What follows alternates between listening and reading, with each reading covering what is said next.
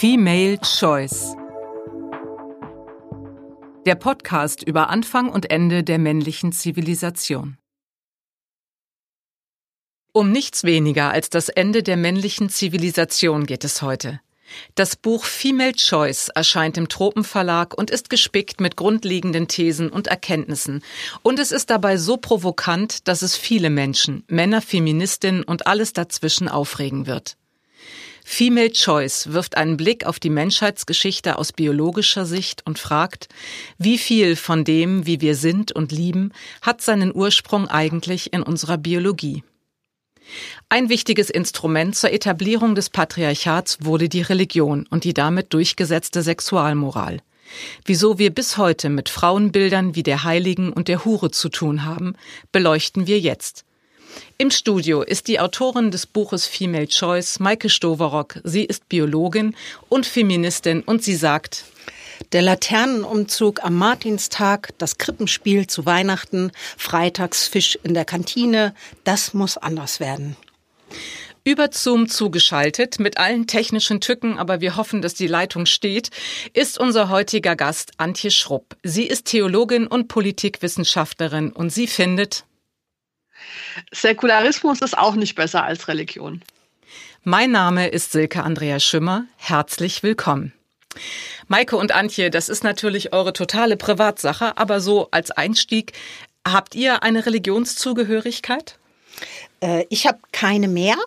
Äh, ich war aber lange evangelisch-lutherisch und bin dann, äh, ich glaube, 2011 aus der Kirche ausgetreten. Also das heißt, ich bin auch getauft und ich bin konformiert und hatte Religionsunterricht in der Schule. Antje? Ja, ich, ähm, ich bin auch evangelisch. Ich bin, ähm, habe ja sogar Theologie studiert und wollte ursprünglich mal Pfarrerin werden, habe aber dann gemerkt, dass ich doch lieber nicht im Namen der Kirche verkündigen möchte, sondern lieber in meinem eigenen Namen. Aber ich äh, arbeite auch immer noch bei der Kirche als Journalistin. Von daher, ja, überzeugte Christin und sogar mit kleinen missionarischen ähm, Schlenkern dabei. Maike, du unterscheidest in deinem Buch ja zum einen zwischen Spiritualität und Religion. Kannst du den Unterschied nochmal deutlich machen? Mhm. Also das ist ein Unterschied, den ich für mich so nach meinem Verständnis äh, aufgemacht habe und äh, nicht einer, der irgendwie per Definition existiert. Und Spiritualität ist für mich erstmal nur mh, hm, die Sinnsuche, das hat Antje schon gesagt, die Suche nach Erklärungen für Phänomene meines Umfeldes. Also eine Neugier, also der, der Wunsch nach einer Erklärung. Ähm, Spiritualität, finde ich, ist etwas ganz Natürliches. Ähm, und die Religion, also vielleicht könnte man sagen, Spiritualität ist die Frage und Religion ist sozusagen die kulturelle äh, Antwort, die man darauf findet. Also, dass man, ähm, es gibt in allen Kulturen Schöpfungsmythen, also wie ist die Welt entstanden oder auch Ideen davon, was nach dem Tod passiert. Ähm, das sind so verbreitete Ideen, dass man äh, sagen kann, also die, die Frage haben alle Menschen gleich sozusagen, aber sie haben unterschiedliche Erklärungsmuster dafür gefunden, spirituelle Erklärungsmuster. Also Spiritualität ist die Frage, Religion ist die Antwort. In den ganz frühen Kulturen versuchten die Menschen ja, sich zum Beispiel Naturphänomene zu erklären, die sie halt naturwissenschaftlich nicht erklären konnten, also wie Donner oder Gewitter oder sowas. Und daraus hat sich dann die Religion entwickelt, bis hin zur monotheistischen Religion. Kannst du die Entwicklung von der Spiritualität zur monotheistischen Religion kurz skizzieren? ich wünschte, ich könnte. 20.000 Jahre in einem ich, Podcast, bitte. Ich wünschte, ich könnte. Ähm, also natürlich äh, ist, ist äh, schon mal kennzeichnend bei frühen Religionen oder auch bei äh, sogenannten Naturreligionen, dass es oft weibliche und männliche Gottheiten gibt ähm, oder Kräfte. Und ähm, dort ist also immer ein, ein, ein Wechselspiel aus weiblichen und männlichen Kräften, die das tägliche Leben der Menschen äh, auf die eine oder andere Weise beeinflussen. Und ich glaube, dass der männliche Alleinherrscher Gott, also der Monotheismus ist ja, bezeichnet ja nur einen, einen Gott, ähm, dass der eben auch zwingend an die Sesshaftwerdung und die Entstehung der patriarchalen Zivilisation gebunden war, weil er natürlich auch den Männern, die in diesen frühen Kulturen nach der Macht gegriffen haben, nach der, nach dem Platz an der Spitze der Gemeinschaft, diese Idee hat ihnen eine Legitimation erteilt. Also das gehört praktisch fest zum, zur menschlichen Kulturgeschichte, dass Wann immer es irgendwo einen Herrscher gab, hat der immer irgendwo behauptet, von den Göttern berufen worden zu sein. Antje, kannst du das ergänzen oder möchtest du das ergänzen? Ähm, ja, da, da stimme ich völlig zu. Ähm, äh, ich würde halt äh, nochmal betonen, dass es bei den bei, bei religiösen Erklärungen jetzt bei, zum Beispiel in Bezug auf Naturphänomene nicht einfach nur darum geht, sie zu erklären im Sinne von wir kennen die Physik noch nicht oder wir haben das noch nicht erforscht, deswegen füllen wir das auf und sagen, das war Gott, sondern es geht eigentlich bei religiösen Erklärungen auch oft um den Sinn von Dingen. Also ähm, zum Beispiel, ähm, wenn ich ähm, wenn ich eine, eine, tödliche Krankheit habe, dann nützt mir das, um damit umzugehen, nützt mir es ja nichts, wenn ich mir erklären kann, wo die herkommt oder warum ich die habe, naturwissenschaftlich, sondern das ist ja eine, eine kulturelle Herausforderung, wie gehe ich damit um, sehe ich da einen Sinn drin und so weiter. Und Religion ist eigentlich eine Art sozusagen ähm, Sinnstiftungsdiskurse zu führen. Und die können dann aber eben unter Umständen auch so ähm, gebraucht werden, dass man halt Herrschaft mit Sinn ausstattet. Und genau das ist auch passiert. Ich würde halt sagen, es ist nicht nur das passiert, es sind auch andere sinnvollere ja, Anwendungsgebiete dieser Art symbolischen Debatten ähm, passiert. Und deshalb würde ich da eben nicht unbedingt das, ähm, das Kind mit dem Bade aus, ausschütten, ohne aber diese patriarchale Entwicklung des Monotheismus in irgendeiner Weise äh, kleinreden oder legitimieren zu wollen. Das, das ist so, ja. Also der monotheistische Gott hat immer auch ähm, dazu gedient, männliche Herrschaft zu rechtfertigen und zu stützen. Das stimmt.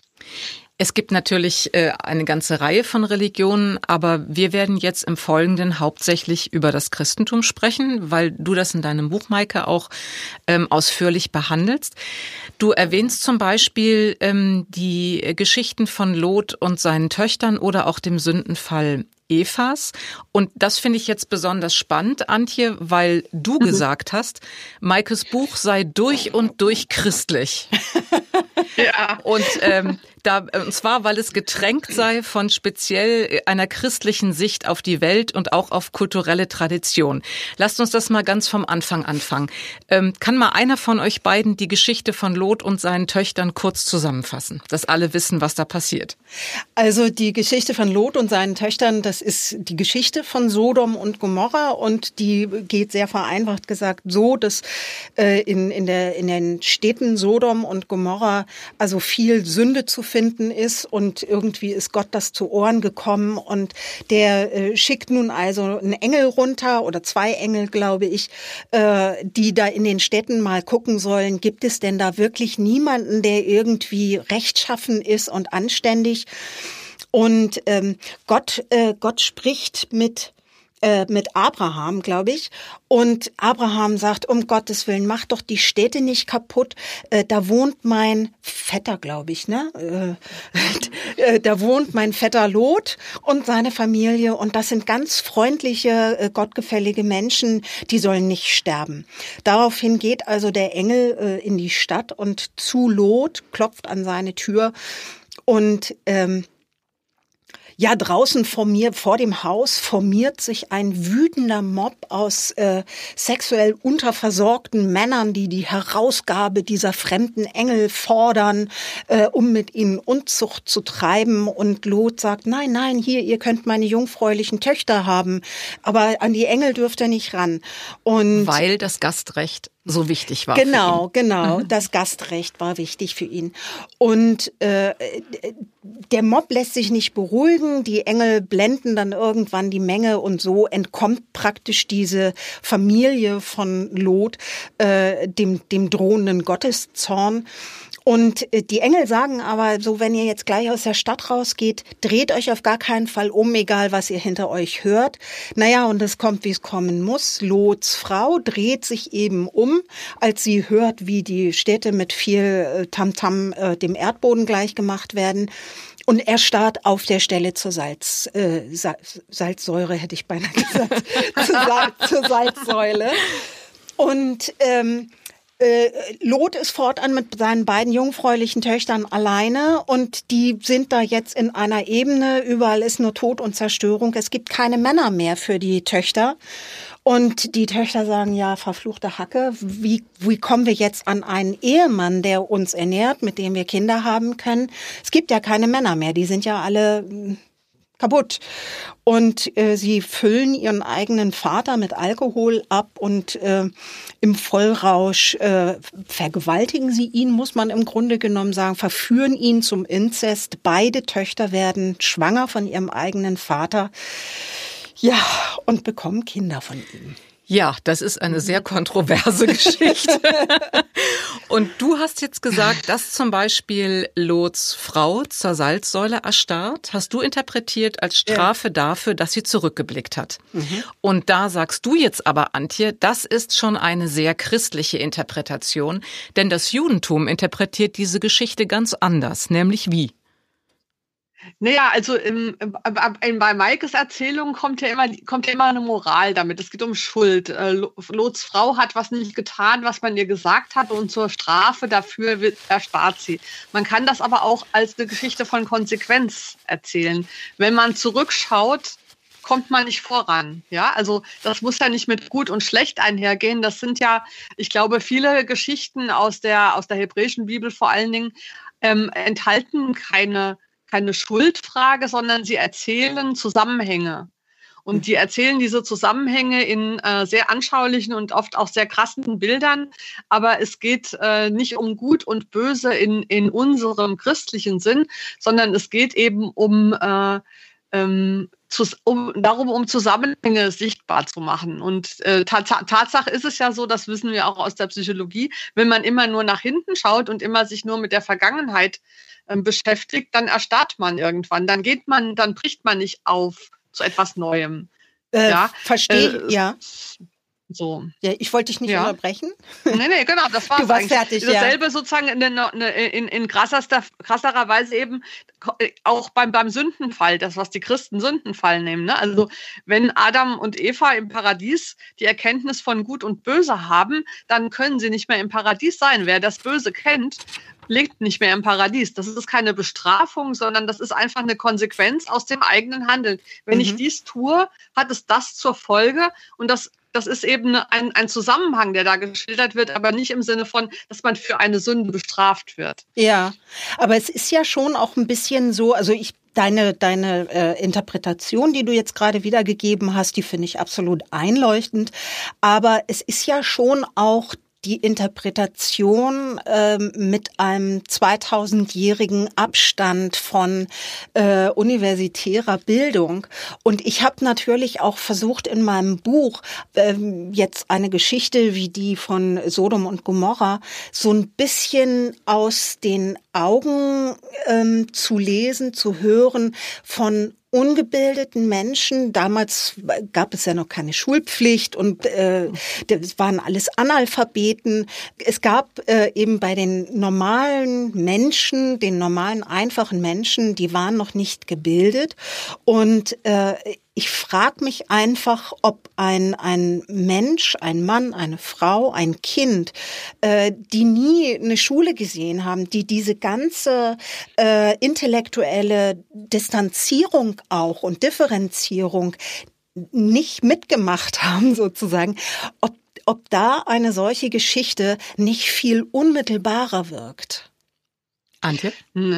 Ja, das ist halt immer, es ist ja schwer zu wissen, was, äh, was damals, irgendwie vor 2000 Jahren, die Leute sich gedacht haben. Ja. Sicher kann man sagen, dass sie, dass sie sich heute sowas denken. Also, dass äh, wir erzählen diese Geschichte als Bestrafungsgeschichte. Wir äh, erzählen die Paradiesgeschichte als Sündenfall, alleine schon, schon das. Ne? Also mhm. von daher ist es völlig richtig, dass diese Geschichten so interpretiert werden und äh, in dem Fall eben auch schädlicherweise.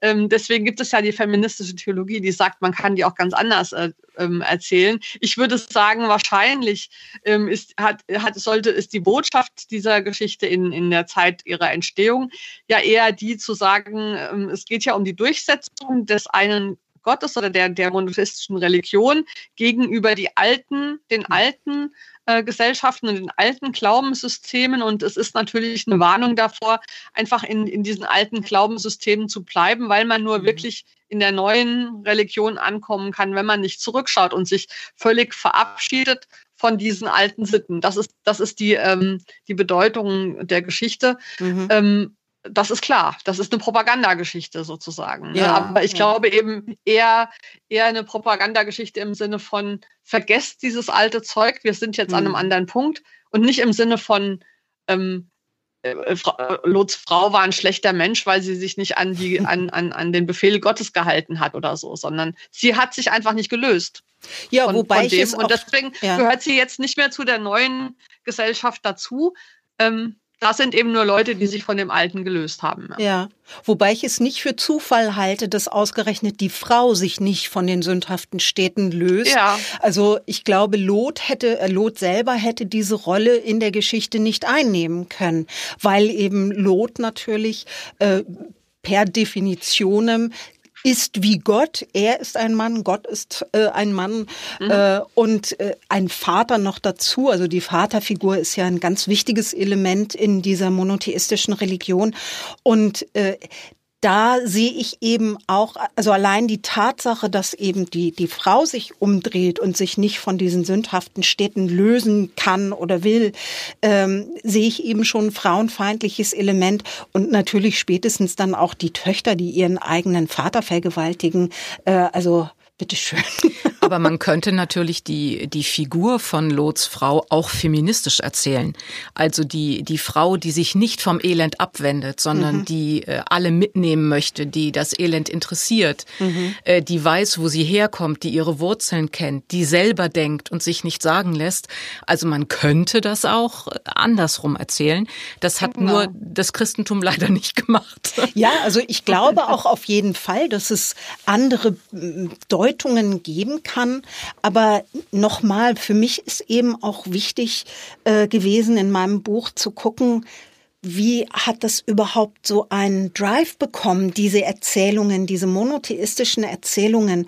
Und da habe ich eben versucht, mich hineinzuversetzen in einfache Bauersleute, die nichts wissen und nichts verstehen von der Welt. Ne? Zum einen ist natürlich sehr spannend die Geschichten, die in der Bibel drinstehen. Ich finde aber mindestens genauso spannend sind die Geschichten, die nicht drinstehen ähm, als da wären zum Beispiel die von Adams erster Frau Lilith. Da würde ich jetzt äh, Antje gerne fragen. Mhm. Ma Maike, du hast ja in deinem Buch sehr anschaulich gezeigt, wie der Umschwung zum Patriarchat vonstatten ging, Sesshaftwerdung, Monotheismus, äh, rigide Sexualmoral für Frauen. Und dann gibt es eben diese Geschichte von Adams erster Frau Lilith, die ja auch sehr sexualisiert ist, die sich dann aber in der Theologie nicht durchgesetzt hat. Antje, kannst du das nochmal zusammenfassen und auch erklären, warum das im Christentum eigentlich abseits der feministischen Forschung so gar kein Thema ist? Und warum viele Leute glauben, Eva wäre die erste Frau gewesen? Ja, naja, gut. Äh, äh, es sind ja alles nur Geschichten letzten Endes. Ne? Und das, was wir heute als Bibel kennen, das ist ja äh, eine, eine Auswahl aus den vielen kursierenden Geschichten und es gibt eben viele Erzählungen über, über die ersten Menschen und über die Entstehung der Geschlechterdifferenz. Im Prinzip sind die Geschöpfungsgeschichten ja Geschichten, die sich äh, ähm, versuchen, die Frage zu beantworten, wie sind die Menschen entstanden, wie ist ihr Verhältnis zur Welt und der Geschlechter untereinander. Und da gibt es eben alternative Erzählungen und da gibt es eben einmal die, die überliefert wurden und dann gibt es die Erzählungen eben von, von Lilith als der ersten Frau, die sich nicht untergeordnet hat. Vielleicht gab es eben auch damals schon einen, einen Bedarf an alternativen ähm, Frauen, Rollenvorbildern von Frauen. Und es gibt eben dann auch Bilder und Legenden, äh, was ist mit Lilith passiert. Manche sagen auch, Lilith ist eigentlich die, die Schlange. Das sind, die sind dann zusammengeflossen, diese Erzählungen, ja. Mhm. Ähm, und äh, sie war eben nicht gehorsam. Äh, Adam hat sich bei Gott beschwert, die Frau will er nicht und, und, und hat dann eine neue gekriegt. Sozusagen. Oh, ja, eine, eine gehorsamere. Wobei überhaupt die Frage, ich, ich meine, alleine zu sagen, dass Adam ein Mann ist, ist ja schon eine Verfälschung des Urtextes, weil das Wort Adam heißt einfach Menschenwesen. Also Gott schuf Adam einen geschlechtsneutralen Menschen. Und dieser Mensch hat dann alles Mögliche gemacht. Und dann hat er gesagt, aber diese ganzen Tiere und Pflanzen und so weiter, die sind mir ja keine Gesellschaft. Ich brauche ein äh, Wesen, das mir gleicht. Mhm. Also als, als Gegenüber zum Austausch. Und dann schuf Gott aus seiner Rippe einen zweiten Menschen. Also aus der Rippe bedeutet eben einen ihm gleichen, ja, als Gegenüber. Also Luther hat als Gehilfin übersetzt, aber das hebräische Wort, das da steht, ist eigentlich das Gegenüber. Und ähm, und hat das dann Frau genannt. Und dann wurde Adam zum Mann. Isch. Also der, das Adam wurde erst, also im Prinzip hat Gott erst den Menschen geschaffen und dann nochmal mit Eva und äh, die Geschlechterdifferenz mit Mann und Frau. Und äh, dann wurde Adam erst zum Eigennamen. Und von daher äh, kann man eigentlich nicht sagen, dass Adam ein Mann ist, sondern Adam ist der, der Mensch, geschlechtsneutral. Und daraus sind dann später zwei Menschen geworden, männlich und weiblich, damit der Mensch Gesellschaft hat und nicht allein ist. Also eigentlich ist die Pluralität entstanden damals. Also ich lese das als, als Geschichte über die Erschaffung der menschlichen Pluralität. Es gibt nicht eine Sorte Menschen, sondern es gibt zwei mindestens. Also es gibt Varianten von Menschen. Mhm. Ähm, aber ähm, ja, genau. Aber es hat sich halt durchgesetzt in der Tradition, Adam immer als Mann zu lesen, äh, was ich eben auch, deswegen mag ich auch diese Lilith-Geschichten gar nicht so gerne wie andere Feministinnen, weil dadurch natürlich die Männlichkeit Adams nochmal betont wird. Ja. Ja, das stimmt natürlich. Ja, also gerade so, auch. Ne? Also ich, äh, ich würde eher sagen, nein, Adam ist überhaupt kein Mann. Und der Mann entsteht überhaupt erst, als es eine Frau gibt. Als, als sozusagen, erst als es die Frau gibt, ist, ist der Mann ein Mann. Ja. Vorher gibt es nur Menschen. Jetzt reden wir die ganze Zeit über Geschichten, aber Religion ist ja nicht nur ein rein theoretisches Thema, sondern hat ganz konkrete Auswirkungen, auf Männer natürlich auch, aber in besonders äh, bösartiger Weise eben auch immer wieder für Frauen, also Stichwort Hexenverbrennung oder bis heute Ehrenmorde und Klitorisbeschneidung. Wollt ihr da was zu sagen? Äh, ja, also ich, ich denke, äh, ein, ein Hauptproblem, was ich mit äh, diesen Monotheist, also vor allen Dingen den monotheistischen Religionen habe, ähm, ich finde, eine Religion muss sich nicht nur daran messen lassen, was sozusagen äh, in ihren Schriften steht, sondern sie muss sich auch daran messen lassen, wie sie im Alltag gelebt wird, welche Folgen sie hat, ist die Welt besser dadurch oder schlechter dadurch. Äh, also äh, die, die, die Summe der Gläubigen trägt die Verantwortung für die Religion als Abstraktum und die Religion als Abstraktum beziehungsweise die Institutionen der Religion Religion tragen die Verantwortung für die Gläubigen. Ähm, und deshalb glaube ich auch, dass es überhaupt nicht rechtens ist, sich immer wieder im Angesicht von Gewalt und Gräueltaten, vor allen Dingen eben gegen Frauen, ähm, zurückzuziehen hinter ein, das hat nichts mit der Religion zu tun oder das hat der Klerus nie so befohlen. Das habe ich natürlich bei den Kreuzzügen auch immer wieder gelesen, dass der Klerus das eigentlich alles gar nicht so wollte. Ähm, aber ich, ich glaube einfach, die, die Religion, mit der Religion ist ein Werkzeug geschaffen worden, das Missbrauch in alle Richtungen so krass Tür und Tor öffnet, dass man äh, sich nicht einfach dahinter zurückziehen kann, dass man selbst ja äh, einfach nur äh, beten möchte, am Sonntag in die Kirche gehen möchte und ansonsten keiner Fliege was zuleide tut. Also dass die, die Religion, der Monotheismus ein solches Machtwerkzeug und Unterdrückungswerkzeug und Gewaltwerkzeug ist, ich finde, da muss sich auch eine gläubige Person dazu positionieren. Antje, positionierst du dich? als gläubige ja, Person? also ich, ich versuche mein Bestes. Äh, ich gebe ich gebe Maike in der Hinsicht völlig recht. Das, das, das stimmt natürlich. Äh, und, und äh, genau deswegen versuche ich ja auch ähm, zu widersprechen, zum Beispiel eben diesen, ähm, weil ich eben glaube, es gibt keine Gesellschaft ohne Religion. Äh, äh, und ich finde halt, wenn sozusagen, also feministische Stimmen in der Religion gibt es ja schon immer, aber es gibt so eine fatale Tendenz, einmal natürlich der patriarchalen äh, Führungsriege, sage ich mal, zu sagen, die Frauen haben nichts zu sagen, sondern wir haben äh, sozusagen das letzte Wort darüber, was Gott ist und was die heiligen Schriften sind und so weiter. Und äh, dann gibt es halt so eine ähm, atheistische Kritik an Religion, die darauf hinausläuft, diesen patriarchalen Religionsvertretern äh, Recht zu geben, weil man die Kritik auf deren Auslegung äh, gründet und eben nicht auf meine. Jetzt muss ich natürlich sagen, okay, wir Feministinnen haben auch noch nicht die Macht, äh, das, von daher äh, kann ich das gut verstehen, wenn, wenn Maike das sagt. Ähm, ich entscheide mich aber trotzdem sozusagen von innen raus äh, dazu für, zu einer Veränderung zu kommen, zumal. Und ähm, äh, zumal glaube ich eben, das ist ja der Spruch, mit dem ich hier eingestiegen bin, Säkularismus auch nicht besser ist. Wenn wir uns anschauen, was, äh, was später äh, nach der sag mal, Absetzung der christlichen Religion als hegemoniale Weltanschauung mit der aufkommende Naturwissenschaft, die Aufklärung und so weiter, was die über Frauen gesagt haben, war jetzt nur auch nicht so prickelnd. Ja, also die, die religiöse Unterdrückung oder Begründung der, der Minderwertigkeit der Frau wurde ja direkt fortgesetzt durch eine biologische äh, Begründung der Minderwertigkeit der Frauen, durch Rechtswissenschaften und so weiter, Medizin. Also egal welches äh, symbolische System man hat, solange man sich im Patriarchat bewe bewegt, läuft es dann immer drauf raus, dass die Männer toll sind und die Frauen bitte gehorchen sollen. Ja. Religion und, also monotheistische Religion und Sexualmoral hängt untrennbar zusammen. Da habe ich mich gefragt, wie war denn äh, das sexualmoralische Empfinden vor Etablierung von Religion und Sexualmoral? Weiß man da irgendwas drüber? Also anders gefragt, wie prüde waren die Neandertaler? Also äh, ich habe jetzt keine konkreten äh, Hinweise gefunden, also um die Frage, wie religiös waren oder wie spirituell waren äh, die Neandertaler oder auch die Frühmenschen. Ähm, da, da dreht sich viel Forschung drum, aber man kann das natürlich nur sehr indirekt nachweisen. Ich glaube tatsächlich, dass dort, wo ähm, so biologische Fortpflanzungssysteme voll intakt sind, da ist eben auch äh, das Ganze wesentlich ich will nicht sagen triebgesteuerter, aber instinktgesteuerter.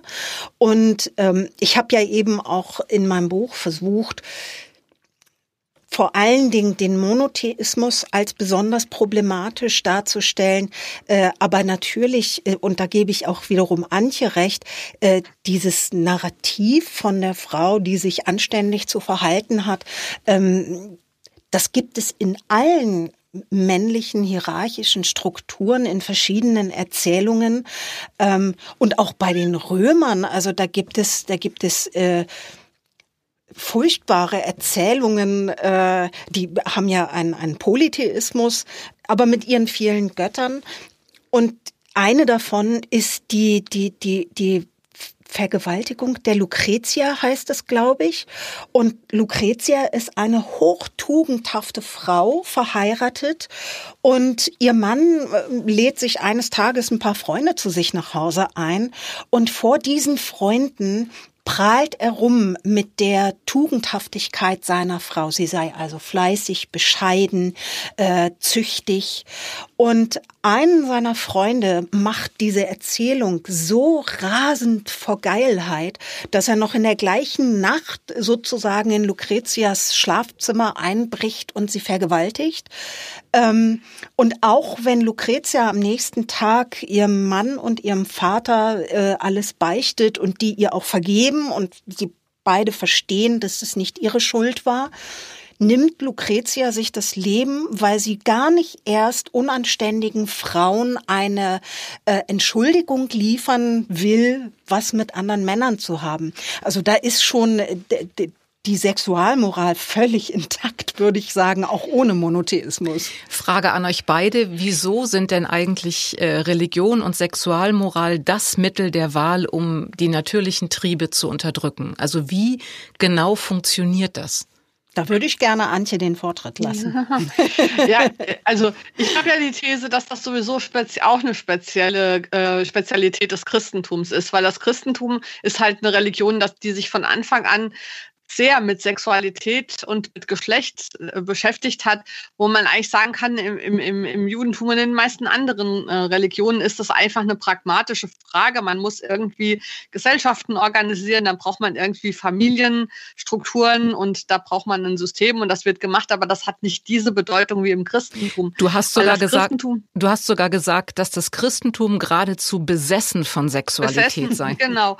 Ja, einfach deshalb, weil weil es musste ja in Einklang bringen, dass Jesus ein, ein biologischer Mann Gott ist. Und zwar also jemand, der geboren ist von einer Frau, der durch den blutig schmierigen Geburtskanal ge gekommen ist auf die Welt. Und wie kann das in einer antiken Kultur, die alles, was mit Geschlechtlichkeit und Menstruation und Gebären äh, für unrein erklärt hatte, was bedeutet hat, es ist außerhalb der, der, ähm, der Männerwelt, ja. Wie kann, wie kann das sein, dass Gott geboren wurde? Und was bedeutet das eigentlich ähm, für unsere Religion, die da neu am Entstehen ist? Und deswegen haben sich die frühen Christen ja auf den Konzilen ausführlich damit beschäftigt, äh, was ist die Rolle von Maria, was ist, was ist die Natur Jesu und so weiter. Und so ist dieses Thema der Sexualität eben sehr eingebrochen.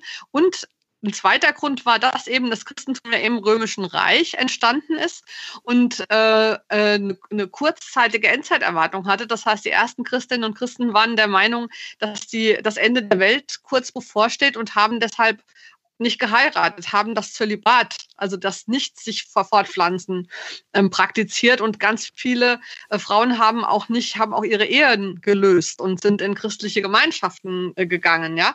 Und äh, damit kamen sie natürlich in Widerspruch zum Römischen Reich, wo es ein Gesetz gab, das äh, die ähm, äh, Leute verpflichtet hat, sich fortzupflanzen. Und dieses ganze äh, Thema ist ja erst äh, einige Jahrhunderte später dann durch die, äh, indem das Christentum dann zur, zur römischen Reichsreligion ähm, wurde, ähm, zur Staatsreligion wurde, aufgelöst worden. Aber äh, von daher sind die, die Christen haben ja von Anfang an über Sex debattiert.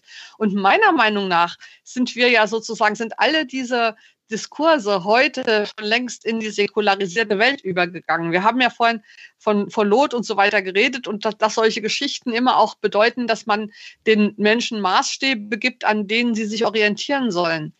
Heute macht das ja nicht mehr die Kirche. Es geht ja kaum jemand mehr in die Kirche und hört da eine Predigt, sondern diese ganzen Geschichten über die romantische Liebe und die Monogamie oder weil die sind doch heute im Kino, die sind mhm. in Romanen, die sind in der Literatur.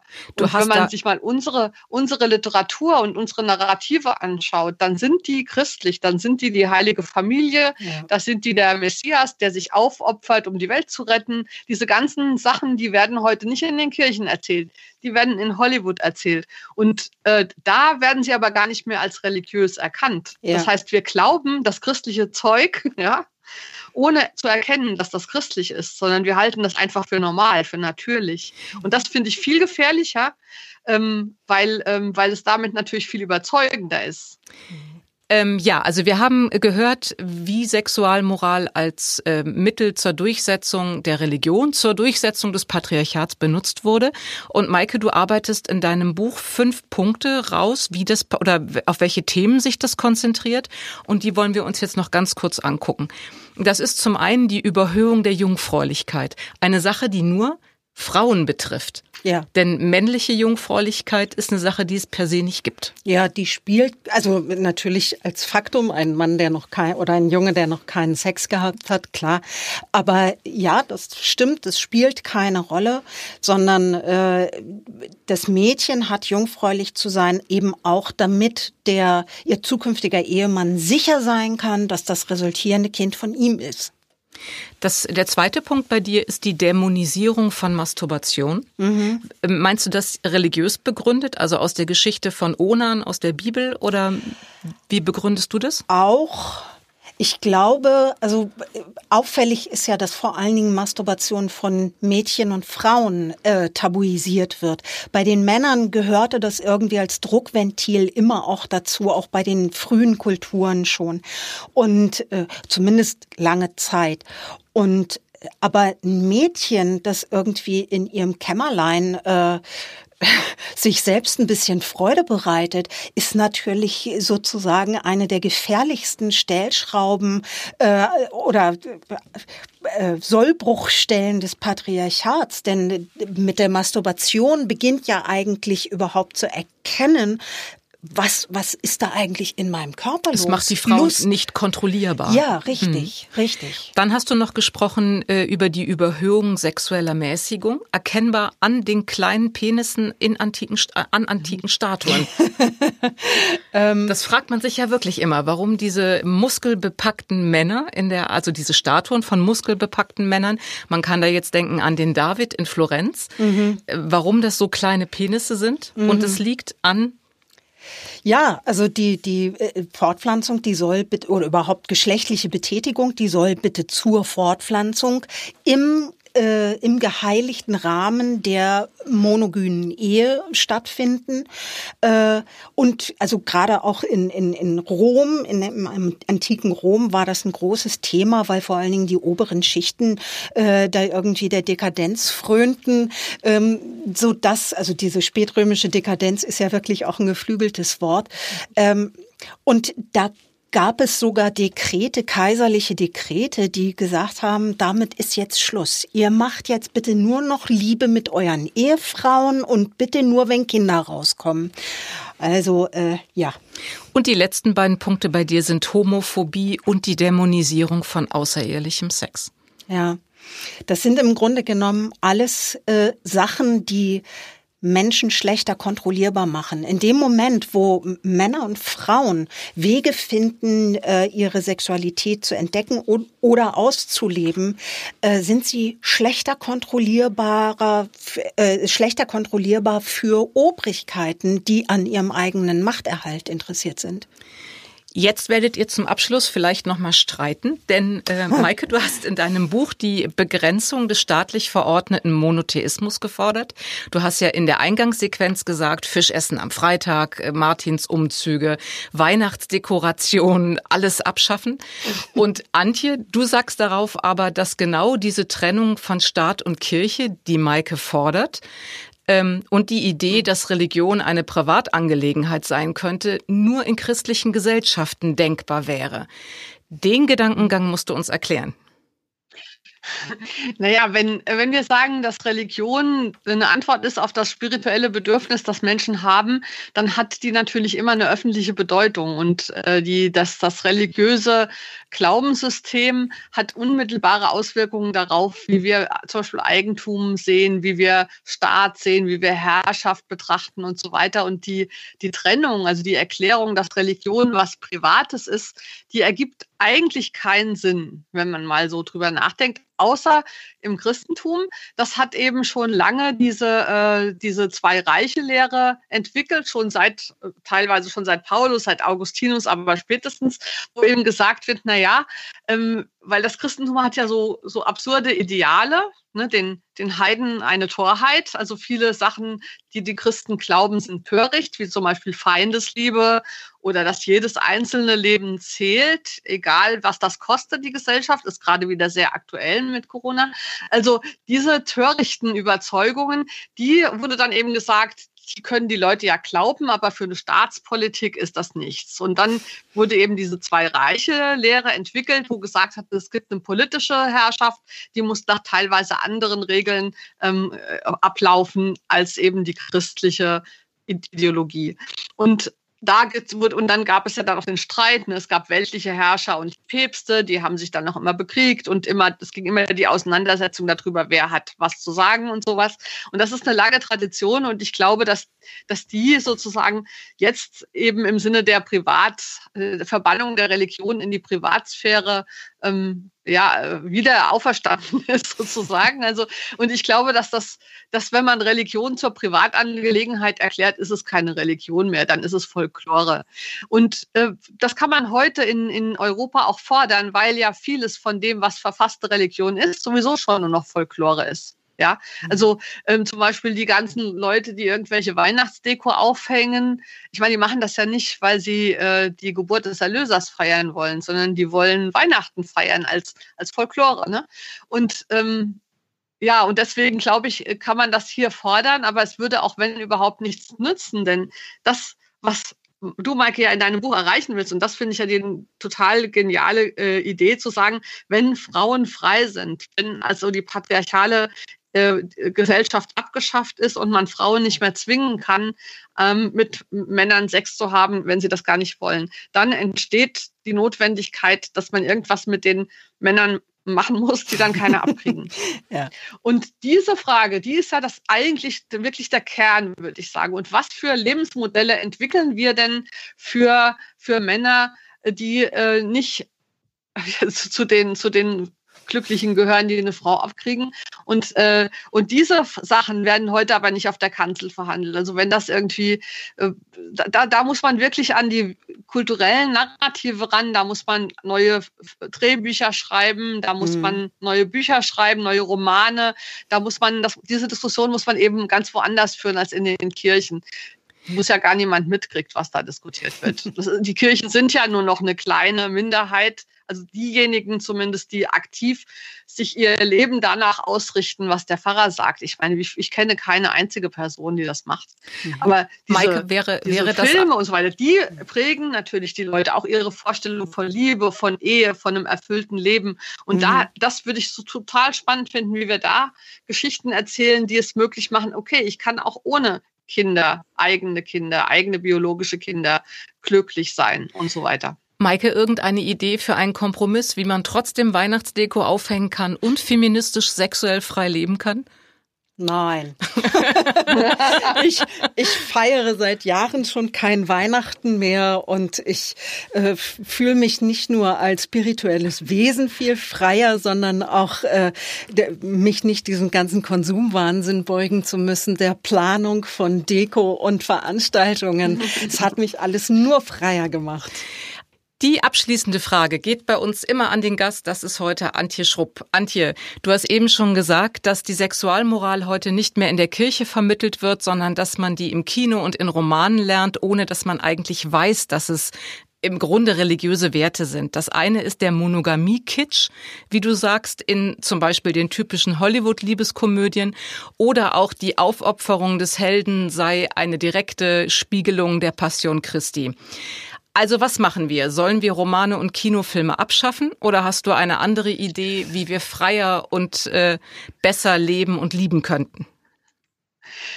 Ja, wir müssen, äh, glaube ich, eine Vervielfältigung der, der Ideen und der Geschichten haben. Also das fängt ja auch manchmal schon an. Wir müssen einfach Geschichten von anderen Arten zu leben, anderen Liebesbeziehungen, anderen Werten, anderen Konzepten, die Menschen glücklich machen, erzählen und die daneben stellen, damit wir, damit wir einfach den Blick weiten. Ich meine, jetzt könnte ich es ganz fromm sagen, für das, für die, die ganze Schöpfung Gottes, die nämlich nicht so klein ist, wie das die Religionen, die die verfassten formalen Religionen immer gemacht haben, ähm, und da sozusagen ist mir dann auch egal, ob, ob was da für ein Label draufklebt, ob da dann mhm. christlich draufklebt oder religiös oder säkular. Ähm, ich glaube, dass wir eigentlich schon, schon jenseits dieser Differenzierungen sind und eigentlich unterscheiden müssen zwischen, zwischen denen, die sich für eine freiheitliche Gesellschaft einsetzen und denjenigen, die glauben, dass nur über Herrschaft und über strenge Normen sowas wie eine Ordnung herzustellen ist. Ich gehöre zu den Ersten. Das war Count me in. Das war Female Choice, der Podcast über das Ende des Patriarchats. Unser Thema heute war die Etablierung oder man könnte auch sagen der Missbrauch der Religion als moralischer Schuldmechanismus, um vor allem die Frauen und die weibliche Sexualität zu kontrollieren. Danke an Maike Stoverock und Antje Schrupp. Ich sage auf Wiedersehen und Sie da draußen, kommen Sie gut durch die Paarungszeit. Female Choice Der Podcast über Anfang und Ende der männlichen Zivilisation.